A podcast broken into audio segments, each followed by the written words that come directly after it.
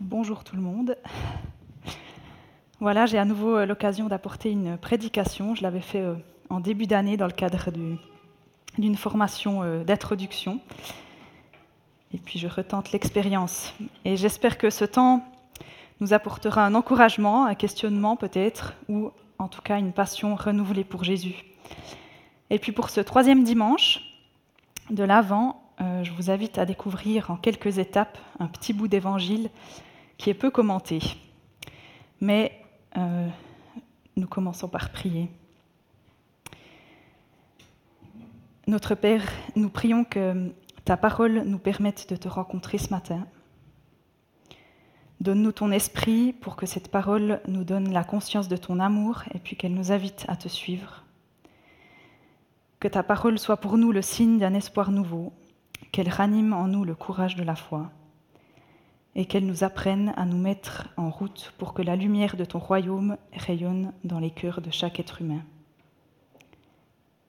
Amen.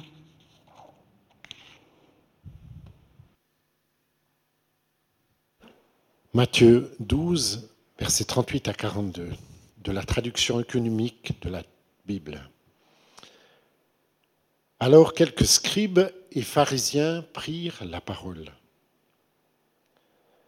Maître, nous voudrions que tu nous fasses voir un signe.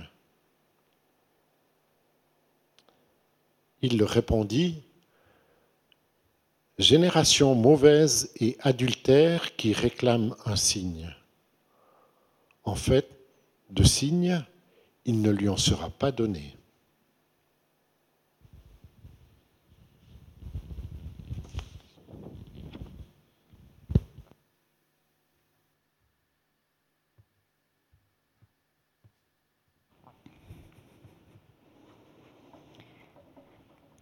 Les pharisiens et les scribes. Nous les retrouvons ici, ces connaisseurs de la loi, ces experts de la Torah. Dans le texte qui relate la même histoire, mais dans le livre de Marc, au chapitre 11, au, verset 8, euh, au chapitre 8, au verset 11, il est écrit qu'ils désirent éprouver, piéger Jésus. Nous pouvons donc affirmer que le but premier n'était pas simplement de voir un signe. Et c'est vrai, on peut se demander pourquoi vouloir un signe lorsqu'on a déjà été témoin d'un si grand nombre de miracles. Une jeune fille ressuscitée, une femme qui avait des pertes de sang guéries, une tempête apaisée, une main paralysée qui devient saine, pour n'en citer que quelques-uns. Voici des miracles qui se sont déroulés avant le passage du jour. Pourquoi alors demander un miracle? Une raison est écrite clairement dans la Bible pour piéger Jésus. Comment l'aurait-il piégé? Le texte ne nous le dit pas. Est-ce le jour du sabbat? Le texte ne le dit pas non plus. Mais ce que nous savons, c'est que l'attention n'était pas bonne. Le cœur n'y était pas. Le signe demandé par les pharisiens et les scribes n'a en tout cas pas pour but d'élever Dieu. Demander un signe n'est, il me semble, pas l'erreur des pharisiens ici. D'ailleurs, il y a d'autres passages bibliques où des serviteurs de Dieu demandent un signe auquel il répond. Celui de Gédéon, avec la toison couverte de rosée, ou d'Ézéchias, qui demande, que l'ombre recule sur le cadran d'Akaz, par exemple.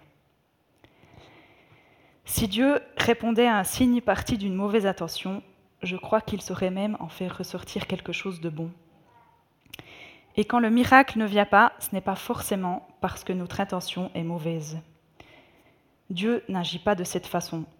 Et loin de moi l'idée d'un Dieu qui répond seulement lorsque notre cœur le demande sincèrement. Il y a eu tant de réponses surprenantes dans le mauvais comme dans le bon sens que je ne vais pas m'aventurer sur ce terrain-là. Mais ce qui est flagrant dans ce seul verset, c'est de savoir qu'après avoir vu un grand nombre de signes, les pharisiens et les scribes n'en ont pas encore assez. Et de ceux qu'ils ont vus, ne savent pas en faire quelque chose de bon. Un énième signe peut-il augmenter la foi des pharisiens?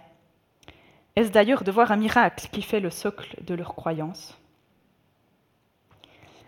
Un signe, c'est ce que l'on perçoit. Ce qu'il en dit ne tient qu'à nous. Des traces dans le sable peuvent signifier quelque chose ou pas. Voir une voiture rouge d'une certaine marque devant chez moi signifie qu'une de mes amies est arrivée. Pour ma voisine, ça signifie pas grand-chose. Voir un feu rouge pour un adulte signifie qu'il faudra s'arrêter pour éviter le danger, alors que cela représente juste une lumière rouge pour un petit enfant. Certains signes signifient quelque chose pour l'un et pas pour l'autre, et il y en est qui nécessitent certaines connaissances. Les pharisiens n'ont pas su voir la signification de nombreux signes, ceux mêmes qu'ils lisent dans la Torah. Alors non, il ne leur en sera pas donné d'autres. Le miracle peut aider, débuter, relancer notre foi, la maintenir peut-être parfois, mais ici, les hommes qui en demandent un à Jésus en sont l'exemple parfait. Voir des miracles ne peut pas être le fondement de notre foi. Alors c'est quoi le fondement de notre foi? Et celui de notre Église? Qu'est-ce qui nous maintient? Qu'est-ce qui vous maintient en vie dans la foi?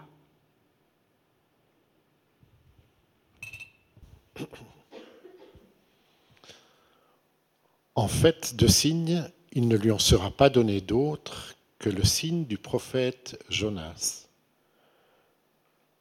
Car tout comme Jonas fut dans le ventre du monstre marin trois jours et trois nuits, ainsi le Fils de l'homme sera dans le sein de la terre trois jours et trois nuits. Lors du jugement, les hommes de Ninive se lèveront avec cette génération et ils la condamneront, car ils se sont convertis à la prédication de Jonas. Eh bien, il y a plus que Jonas.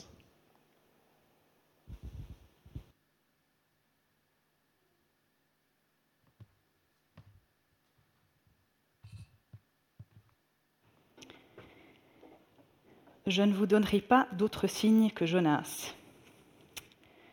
Jonas, un homme qui ne veut pas écouter Dieu, un homme qui part dans une autre direction et après bien des péripéties reconnaît qu'il n'a pas suivi l'ordre du Seigneur. Un homme qui passe trois nuits et trois jours dans un poisson, qui prie et demande pardon. Un homme qui marche des jours dans une ville où les gens se haïssent dans le but d'annoncer une terrible nouvelle, celle qui leur dit que s'il ne change pas de comportement, un malheur arrivera. Un homme qui ose dire sa colère à Dieu, un homme qui ne comprend pas pourquoi Dieu pardonne. Un homme, un être humain bien loin de la perfection, un peu comme nous. Mais une histoire bien humaine qui nous démontre pourtant le divin amour d'un Père pour l'homme, pour l'être humain. De l'amour pour celui qui n'obéit pas, pour celui qui ne comprend pas. L'amour d'un Dieu qui continue de vouloir travailler avec son enfant, qui pardonne à un peuple qui s'est rendu compte de son, péché et de son incompétence. Un vrai Dieu d'amour. Dans le début de sa réponse aux pharisiens, Christ apporte deux éléments importants. Le premier, il annonce sa mort et sa résurrection en parlant des trois jours et trois nuits au cœur de la terre. L'image de Jonas est effectivement claire et Jésus la confirme. Il annonce aux hommes de loi un grand signe à venir. J'aurais envie de dire le miracle par excellence. Un signe que les pharisiens n'attendent pas. Oui, les signes arrivent parfois lorsqu'on ne les demande pas. Le second élément, Jésus invite les scribes et pharisiens à changer de comportement. Jonas, lui, a invité les Ninivites à écouter son message, à en prendre conscience et à changer. Et c'est ce qu'ils ont fait. Ils ont mis des habits de deuil et ont imploré le pardon de Dieu. De même, les hommes de loi sont invités à se repentir et à changer d'attitude. Les Ninivites condamneront la génération des pharisiens, comme c'est écrit au verset 41. Jésus dit même qu'ils se lèveront, comme le faisaient d'ailleurs les témoins lors d'un jugement.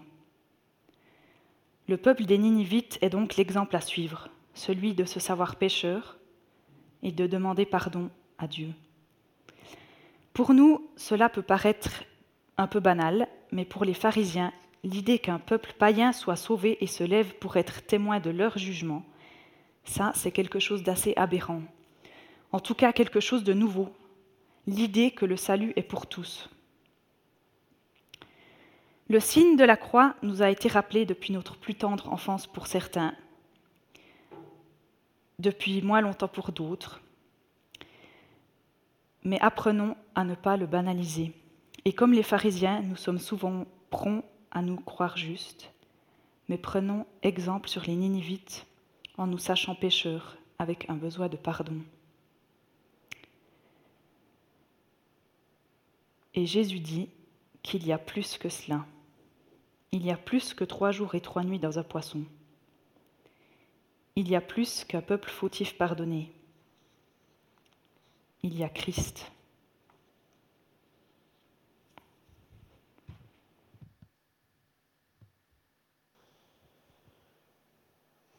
Lors du jugement, la reine du Midi se lèvera avec cette génération et elle la condamnera, car elle est venue du bout du monde pour écouter la sagesse de Salomon. Eh bien, ici, il y a plus que Salomon.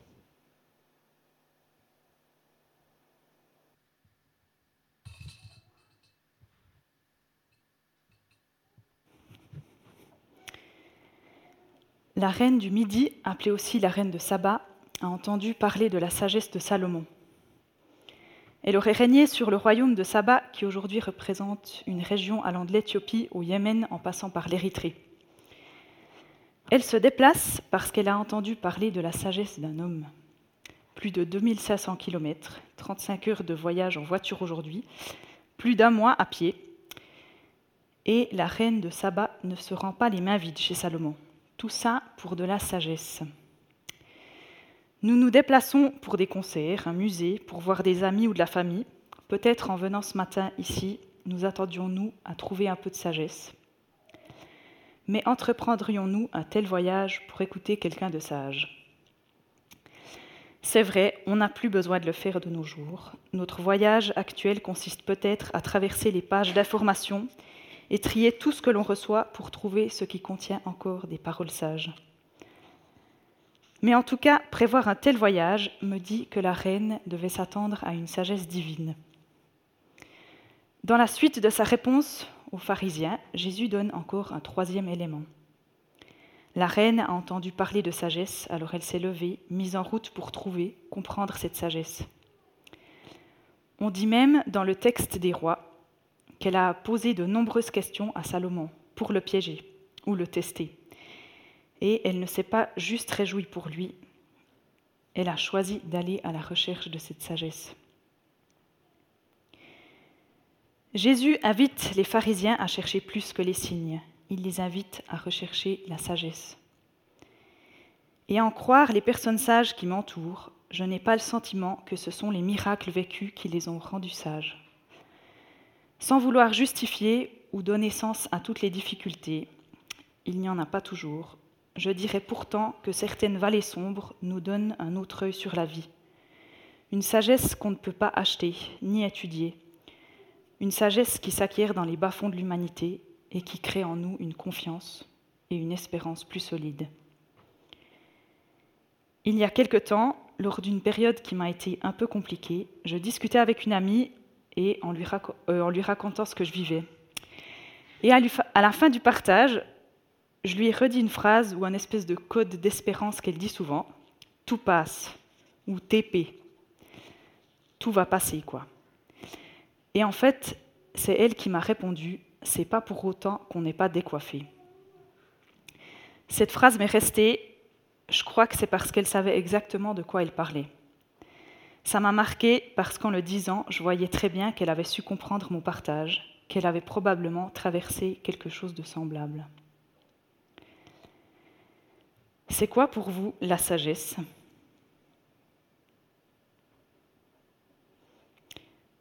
Ce savoir faible par moment, mais ce savoir aussi capable de se relever, voilà un exemple de sagesse qui me parle. Pour vous, c'est peut-être savoir écouter l'autre sans jugement, pour l'un, c'est chercher ce qui est juste dans toutes les situations, ou pour l'autre, c'est faire preuve d'une saine grâce. Comme la reine de Saba, recherchons cette sagesse divine, même si cela nécessite un voyage plus long que prévu. Et Jésus dit qu'il y a plus que cela. Il y a plus qu'un homme d'une sagesse immense. Il y a plus qu'une femme qui fait un si long trajet pour la découvrir. Il y a Christ.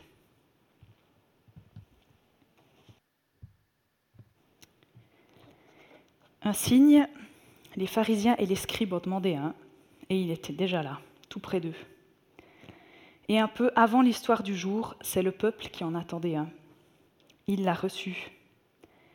C'est pourquoi le Seigneur vous donnera lui-même un signe. Voici, la jeune fille sera enceinte, et elle enfantera un fils. Elle lui donnera pour nom Emmanuel, Dieu avec nous. Ésaïe 7, verset 14. Un signe, une venue simple dans une étable, une vie d'amour pour son prochain, une mort sur la croix, une résurrection discrète et la confiance en d'autres pour qu'ils soient disciples à leur tour. Voilà un des grands signes, un fondement de notre foi. Pour les pharisiens, la vie de Jonas était le signe qui annonçait la mort de Jésus. Le signe aussi qui les invite à changer de comportement et un rappel que le salut est pour tous.